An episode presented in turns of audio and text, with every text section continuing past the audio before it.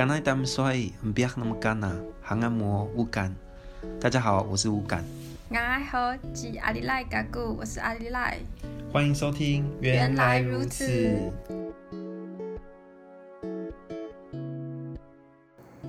好，那我们今天呃要讲的主题是有关阿美族的丰年祭。今天的来宾还是一样邀请到我们的晨曦学长。大家好。呃，那再简短介绍一下晨曦学长哈，就是晨曦学长，他是毕业于呃台湾大学，现在在东华就读硕士，然后专职研究阿美族的西嘎瓦塞的文化的人。等一下，我要剪掉，我要剪掉，我要剪掉哦。没关系，应该不用讲西嘎瓦塞吧？专专职研究西嘎瓦塞的呃研究生。大家好。那我们这一集讨论的主题就是丰年祭嘛。那一开始就想要先问，我们一般的丰年祭大概会分成哪几个部分？就是说，会问这个问题，是因为因为很多部落的那个丰年祭都会持续好几天。那每一天的内容都是一样的吗？还是他们有分成什么内容，或是每一天的主题这样子？我觉得很重要的一个部分是。呃，丰年祭在每个部落它的理解跟呈现，或是因为每个部落它经历的历史，所以它会决定自己丰年祭不一样的样子。那就我所知，就是就我的指导教授白木老师他去做的几个，算是还算保存的蛮完整的部落的认识里面，那丰年祭至少会有三个很重要的段落，一个是迎灵。那一个是鱼灵，然后再来才是送灵，这三个段落。那当然，不同的部落可能有多一些不一样的地方，比如有些地地方会有巴伐迪斯，就是就是很强调送饭这件事情，或是呃奖励那些这一年做得很好的的人，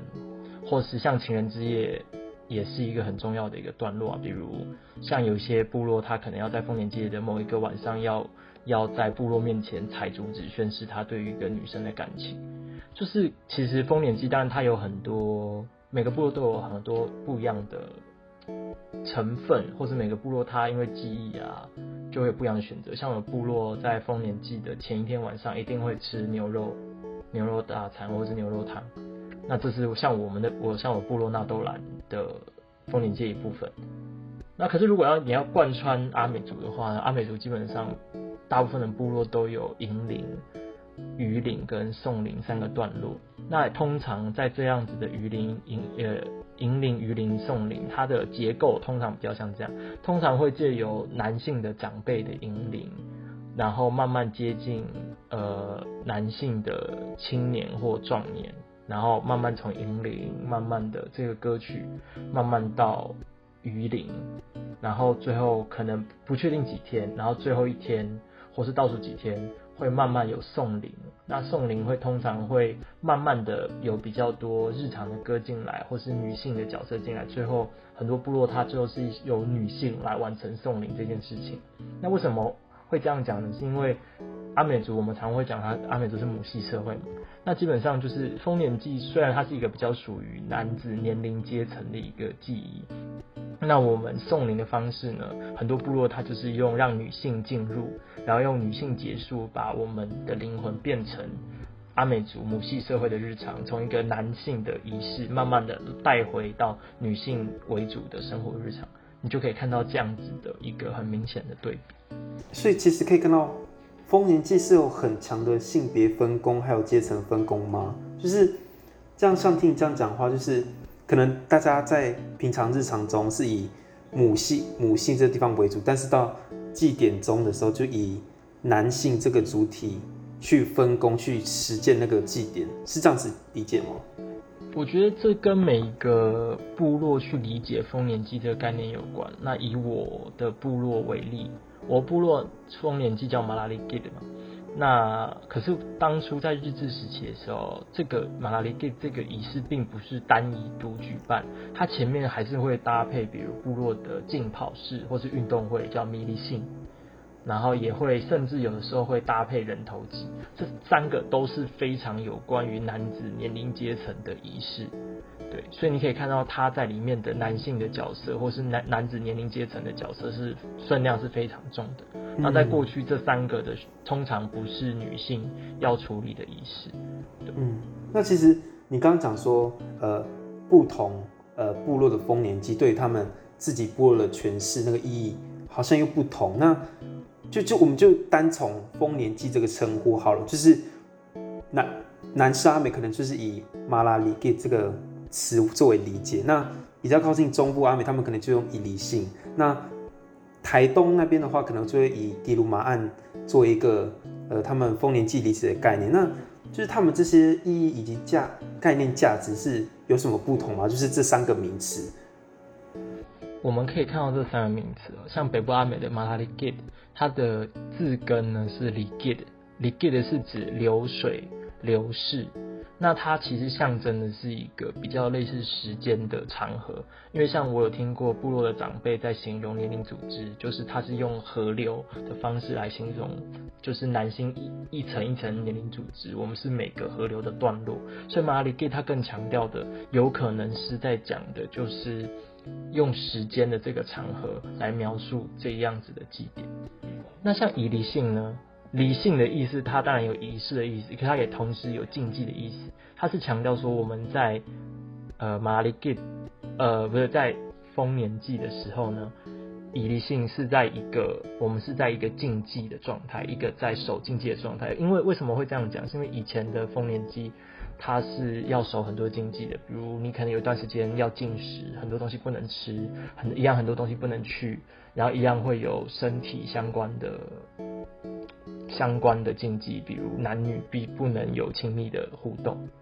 那第三个，比如像比较南边的一些阿美族，他们会称自己的丰年祭叫给鲁玛案。那给鲁玛案它的字根是鲁玛，它是强调一个血族或是血亲的关系。所以同样，我们都在描述丰年祭。那北边的阿美族用他理解丰年祭的方式，他的语言上是用时间的方式来描述丰年祭。那宜兴他在讲呃中部阿美，他在讲。丰年祭的时候，他强调是我们这群人都在一个禁忌的状态，在一个仪式的状态。可像迪鲁玛安的话，他是更强调人是在，更更强调我们参与丰年祭的人是跟家有关的，是跟家族有关的。所以你可以看到，同样我们在讲丰年祭这个词的时候，其实不同的区域，呃，用在语言上就会看到我们对这件事情的理解。另一方面，丰年祭这个词其实也是很后面外面的政府才给我们的。因为其实，在日治时期，我们很多呃日治时期在部落部落呢遇到日本人的时候，日本人会称我们的丰年祭，他们不会讲丰年祭，他们会讲那个祭典可能叫月献祭，比如比如他们就叫 Miski Misai，就是指，总之因为以前部部落有的时候会在满月的时候举办丰年祭嘛，就举办这个祭，所以他们有时候会叫这叫月献祭。就越见祭，你就可以知道说，其实当初本来就不是强调这仪式，本来就不是强调丰年，它更多时候强调的是像我刚刚讲到，它可能跟年龄组织有关，可能对于时间的记忆有关，对于你整个部落是在一个仪式状态有关，它可能强调是我们一群有同样是来自于同个家人一起办的仪式有关，它反而跟丰年这两个字的关系相对来说是比较弱的。相对起来，所以其实丰年祭是一个比较后期才给我们的用词。那其实我们可以就是看到，从刚刚讨论可以发现，就是不同的地区，或者是我们把时间轴拉得更长的日治时期，对于丰年祭这样一个记忆，都会有一种就是比较不同的诠释方式，不论是在名称上，或者是记忆的形式上，那就是。这样一个不同的，诶、就是每一个地方都有不同的习惯。那各部落决定他们举办祭仪的日期是怎么样的？就是决定要怎么样决定日期？呃、我我只能讲我的理解啦，就是我从小的理解是，我只知道越南边的部落会越早办丰年祭，越北边的部落会越晚办丰年祭。那至于它是来自于什么时间点呢？我觉得，我觉得很多是来自于就是日治时期传下来的习惯，大概要在可能七月的第几个礼拜或八月的第几个礼拜就会决定，而且你还要跟邻近的部落协商，比如你们要要不要不要撞期，不要在同一天，或是你们就是要撞期在同一天，对，是有可能。就是我觉得很多是后面的协调。那如果就我的部落呢，我们。在日治时的时候，好像似乎还是会特别去挑月圆的时候，就是其中一个月圆的时候，对。但是我不确定我这个说法够不够有根据。但我的我记得我阿公的印象讲的印象中有提到说，以前丰年祭会在有月圆的时候举办。可是我也听过一个说法是，原本丰年祭是白天，是日本人要我们改到晚上，所以我觉得这个这个时间的传承有点复杂。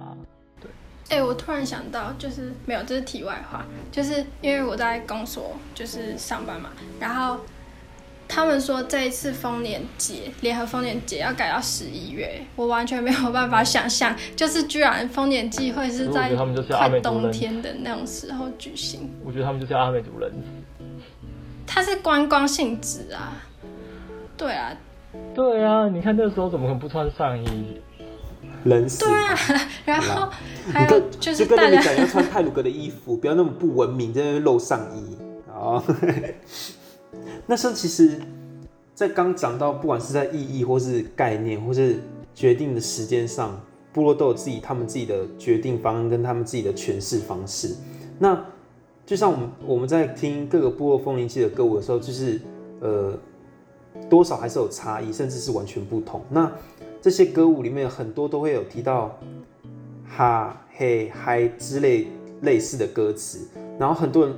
很多人的解释就会解解释说那些歌词是没有意思的。那那些歌词真的是没有意思的吗？还有那些歌出现的时点时间，还有他们出现时间点的不同，他们的意义在哪里？我觉得这要回到一些阿美族很基础的概念。我们刚刚讲到，虽然阿美族不同的地方可能对丰年祭有不同的名称，可是我们有一个统一的称呼，就是对于丰年祭的舞，我们有个统一的称呼叫马里古大。那马里古大的意思就是指男子的集体祭舞，尤其是指在丰年祭时间的这个祭舞叫马里古大。那他这件事情就是贯穿整个丰年祭的神灵观。那我为什么讲神灵观呢？是因为马里古大的舞，它是从银灵到鱼灵。都是非常有关的，就是你可以借由他的，嗯，阿美族的乐舞，其实它是有神圣性跟结构的。那这个这个理论是从白爱蒙老师他在整理东昌还有港口等部落的乐舞，然后还有祭词，还有各种仪式后的结论，就是我们可以发现到阿美族的呃乐舞，如果它有一些特别的声音的组合，然后还有特别的祭词，或是所谓的衬词，我们不会讲虚词，就是我们刚刚讲常听到的嗨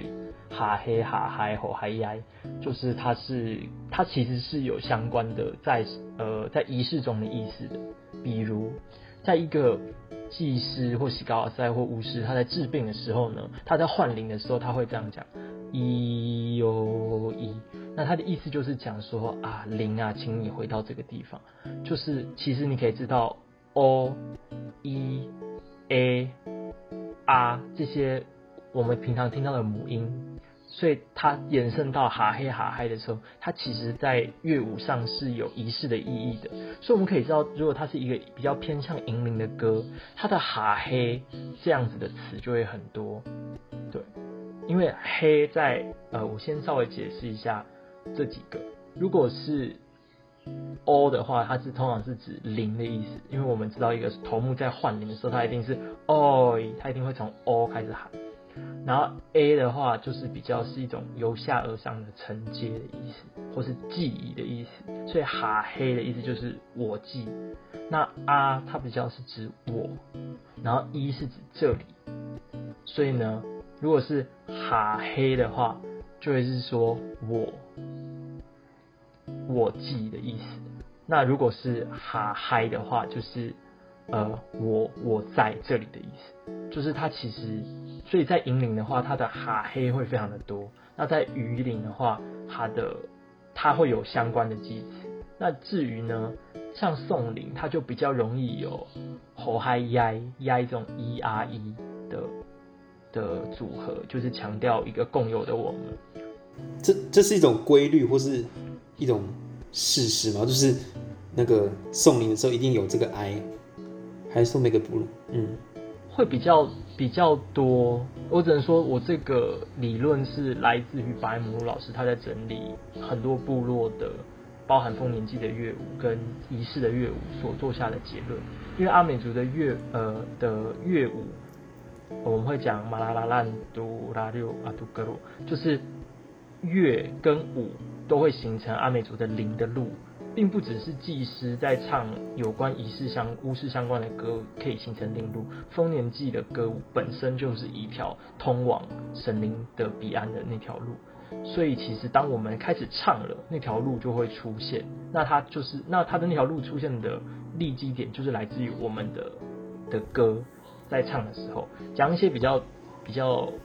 嗯比较怪力乱神的啦。就是比如像是我们会说，为什么你不要随便乱唱丰年祭的歌？是因为当你唱的时候，彼岸的神灵就会说，哦，丰年祭要开始了吗？那他可能就会来。就他来的时候发现，哎，怎么没有开始？那可能就会。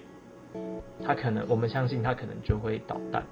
所以比如像是我就会建议一个人在开车的时候，绝对不要乱唱祭典相关的歌，因为你可能就会有一些不好的事情发生。他会调皮你这样子吗？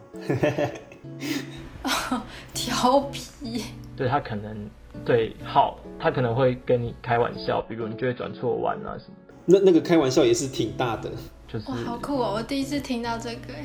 对啊，就像像我之前有，就是以前我就很白目，有一次我就骑车的时候，就是在唱过年祭歌，然后我那天就真的摔车，所以拜托不要不要乱唱。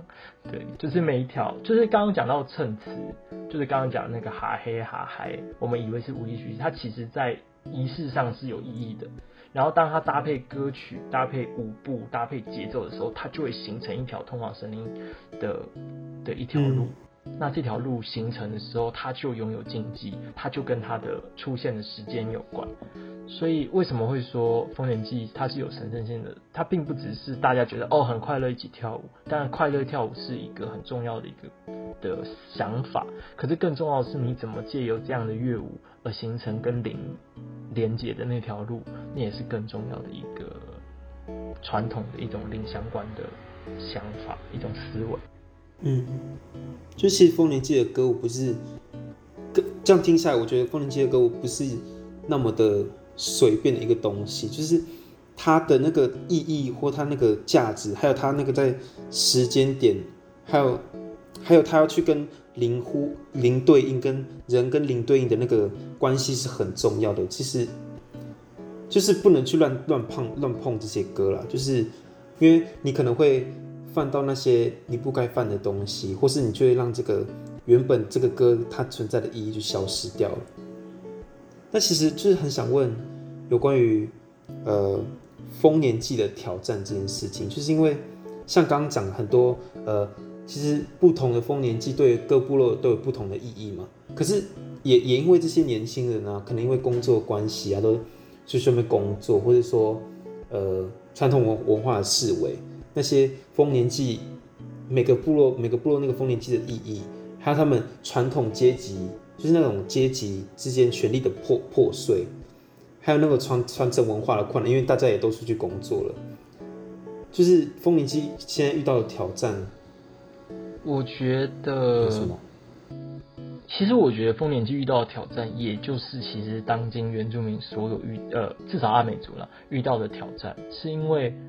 丰年以前阿美族是一年到头来都有仪式的，所以每个仪式都是一个小小的浪花，一个小小的浪花，一个小小的浪花。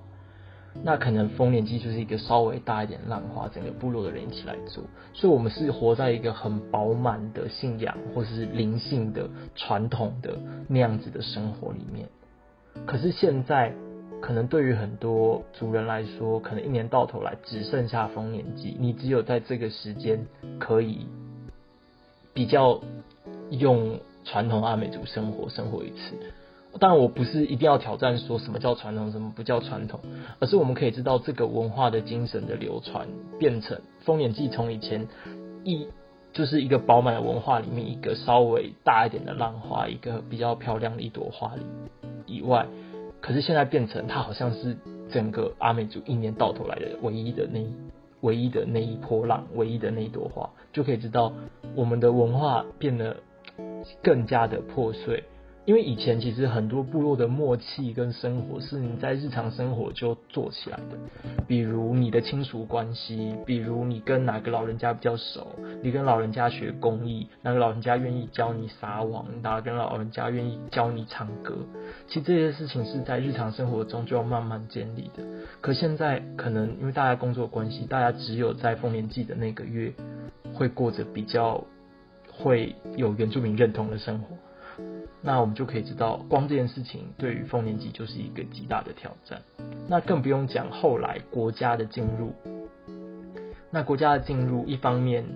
因为核销啊，因为各种公部门的原因，所以很多部落为了要维持它祭典的运作，从以前部落整个整村的筹资去举办一个仪式，到现在我们必须要符合一些官方的规定。比如像是有些部落，他为了要筹措自己的经费，所以他必须在丰年祭有消防讲习，他必须要招待外面的政治人物的来宾，他必须要完成有一些单据可以跟公部门进行核销。其实这些东西都某种程度上影响了当今丰年祭的运作。然后再加上，因为我们已经不再有那么浓。浓厚的那个文化的日常，所以像比如像很重要的年龄组织，嗯，如果平常日子没有维系的话，你丰年祭很难再把这批年轻人合在一起去完成一个以部落为主的事情，那他就会掉进一个很很难描述的恶性循环，因为部落越来越没有力。所以我们必须更靠外面的资源，可是外面的资源进入，可能有的时候又会再侵蚀我们对于自身文化的理解。那我们部落的主体性又更弱之后，我们又会更依靠外面的资源。你会发现，其实丰年祭基本上就是整个阿美族文化发展的一个挑战的缩影，就是包含我们自己的，我们不再过传统的那个年龄组织的生活，我们走向现代生活之后，我们要怎么样？维持那个人跟人的紧密度，让我们在丰年祭的时候可以重新拾回我们的那个合作的默契，以及我们对人跟人的理解，以及我们更不用讲对于灵、对于文化的那个热度，就是我们要怎么样跳，不再只有丰年祭的时候才当一个阿美族。对，这我觉得这是一个很挑战的。嗯，我很我很懂这种感觉，是因为那那些那些文化或是那些。你所体验的，你去你去跳的那些东西，其实最最重要就是要用生活去累积。但现在现在就好像是大家哦，可能都住在都市或是怎么样，然后就是一年来也就回去那一次。但丰年祭那个真正原本的那个样子，或是他的那个精神，就就好像就就没有了。他只是只是为了哦，大家回来，然后。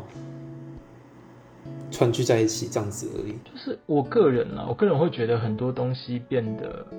当然是因为历史脉络导致的结果。就是比如像是以前丰年祭，大家会更鼓励大家自己唱、自己跳。可现在很多部落面对的是，我们最后选择的是用卡拉表演。那为什么会用卡拉表演？就是因为大家平常没有机会聚在一起，所以卡拉。的表演的练习最快，大家甚至可以在不同的地方各自用卡拉练，回来就可以直接表演。那原本那个唱的那个能力，或是人跟人的默契就消失了。那我觉得单纯就部落丰年纪这一件，是我个人觉得最大的挑战了。就是我不敢说什么叫做最重要的传统，可是我觉得是整个部落人怎么活出那个会呼吸的那个。文化的感觉，就是感觉大家就是在丰年祭的时候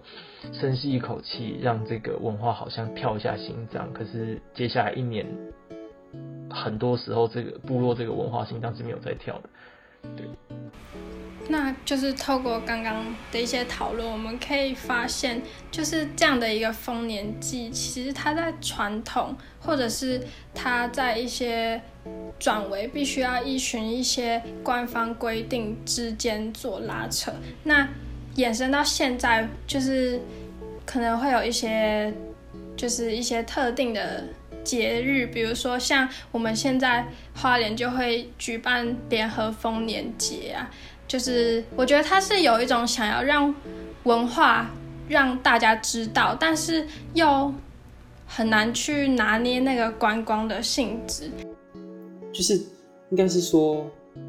部落他们在举办联合丰年丰年祭有他们自己的呃诠释跟他们自己的脉络在，但这个联合丰年祭也应该是多少也有他观光的目的以及他他那个要让别人知道的目的，但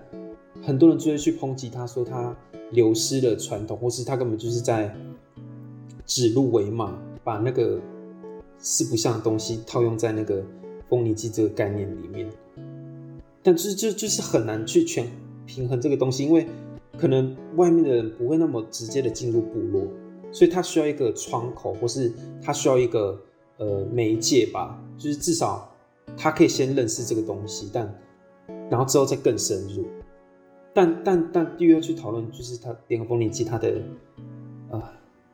弊端吧。我觉得我们可以回去看二十年前的。联合丰年祭，以前二十年前的联合丰年祭是每一乡可能会派一队，然后去到联合丰年节的现场去表演。你就会发现，其实那时候每个部落的自主性都很高，就是每个部落都自己筹办，说哦，我就要在联合丰年祭的时候，我要有这样子的表演，我才可以让其他的阿美族看到哦，我们这个部落很不一样。这是以前二十年前联合丰年祭，就是你可以看到，在二十年前的联合丰年祭是，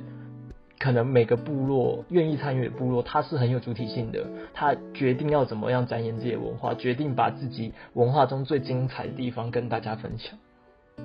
可是现在的联合丰年祭最大的挑战就是，因为部落已经没有像以前的那种热情，然后很多很多表演都是硬被逼上去的，或是它是更多官方的色彩。去安排的，就没有办法像以前是有那么多的地方的主体性的联合丰年祭之后，我们现在看到联合丰年祭就会让我们感觉受众就是非常的外面，就是就是外面的观光客。我们希望往往外面的观光客可以快速的看到原住民文化。对，那这样的话，是不是也跟部落自己本身有关系？因为部落也因为。呃，现代化或是人口外流的关系，他们在主体上的主体性上的建构，哦，或是面对一些外来文化啦，就他们在主体性上建构，还有他们那个呃权力的那个支配族人的权利，还有他们在那个展现自己的歌舞，他们流失的那个文化，会不会也有跟这个有关啊？就是你你刚也讲，二十年前跟现在的丰年祭也不同了，就是那个不知道怎么讲这个东西，我觉得，我觉得对我来说，联合丰年节它有几个我会想要分享的点。第一个是，到底在这个，在这个号称花莲县一年一度非常重大的这个节庆里面，或者这个活动里面，那他想要诉求的到底是什么？他要诉求的是，哦，花莲有原住民，还是希望可以让每个。每个族群找到自己主体的样子，甚至是用他们喜欢的方式来分享自己呢？那还是你只是把它当做一个一个目录，让大家可以在三天两天的时间内快速的知道说，哦，花莲有这批人就好。可是我也觉得，其实联合丰年节我没有到绝对那么反对，是因为我觉得其实对于花莲很多年轻人来说，它是一个很重要的共同记忆。就是，虽然不是每个人都很喜欢啦，可是我觉得，毕竟有时候放了花莲县舞的歌，大家有个共同记忆可以一起跳，某种程度上也是一种认同的建构吧。我觉得可以这样，也是因为，就就我觉得刚刚晨曦哥讲的那样是，呃，联合丰年祭，我觉得它也有它的意义在，就是它对不同脉络、不同记忆点下的人，他有那个他们的记忆，或是他们需要的那个东西，就像。你刚刚讲那个联合丰年祭的线，它其实我我自己看来，它其实间接的促成某种原住民的创新，还有他们的一种创作吧，就是激发那个原住民的创作能力。我觉得啦，我觉得，但呃，就像哥讲，就是他，我觉得现在更重要的是要去探讨联合丰年祭它的意义跟它的主体性，以及它要做的事情是什么这件事情上，不然他就会做的很四不像，就是要要主体不主体，要要要给观光客不给不够给观光客那种感觉。我自己会我自己比较我的想法，我会觉得他不应该叫什么联合丰年节，我觉得他直接叫什么年度花莲原住民嘉年华就好，就是你就把它当做一个嘉年华一个。可能一个游行用来展现花莲，说哦，他有这么多，不用，我就不用特别让他把它跟仪式绑架在一起。我觉得大家就开开心心的认为这是一个以娱乐为主，然后让大家可以大放异彩的一个时间就好。我觉得大，因为我必须说，我很多非原住民朋友，他第一次知道联合丰年节的时候，他都认为那是一个传统，然后很重要的仪式。可是殊不知，其实联合丰年节它跟地方的或任何部落的文化脉络都是断得非常开的，尤其是现在的。对，如果是可能二十年前，可能他跟在地都还蛮有连结的时候，另外另外一谈呢、可是现在他就是一个，就是一个表演或娱乐的嘉年华，或是他让原住民一年一次有办法。就是可以展现出很多自我的方式，我觉得这种年度跨年原住民族嘉年华，我都觉得没有关系啊。对啊，我是觉得不用不用用不用不用强调用丰年这个词啊，更何况我们根本就我们根本就不是不是用这个这个活动来为那些辛苦的农民祈福，我从来不是在做这件事情，为什么还要用丰年这个字呢？对啊，那就这样听下来，我觉得就是其实丰年祭对于不同部落。对对，或对阿美族，他在不同时间点上都有它的意义存在。就连他的时间，还有他的歌舞，都有他自己的意义。那延伸到接下来也，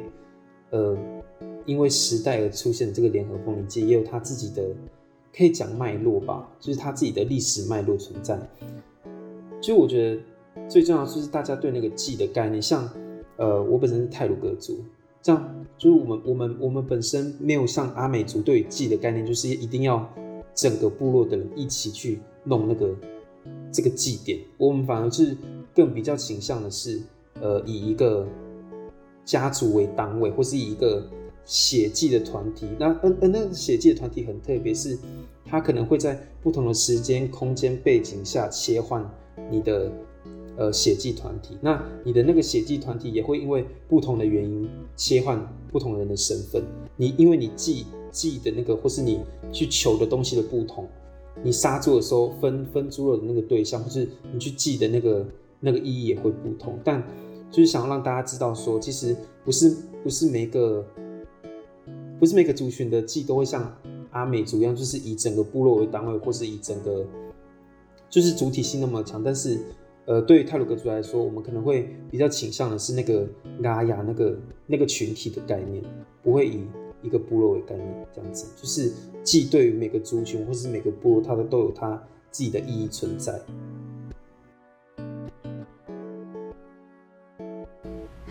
那我们这一集非常荣幸的邀请到晨曦哥哥来跟我们分享一些，就是关于丰年节一些不同的元素，或者是不同的意涵，甚至是形式到一些祭祀用具，都有一些。必须遵守的规定。那我们这一期的节目就差不多到这边喽，谢谢大家收听。谢谢大家，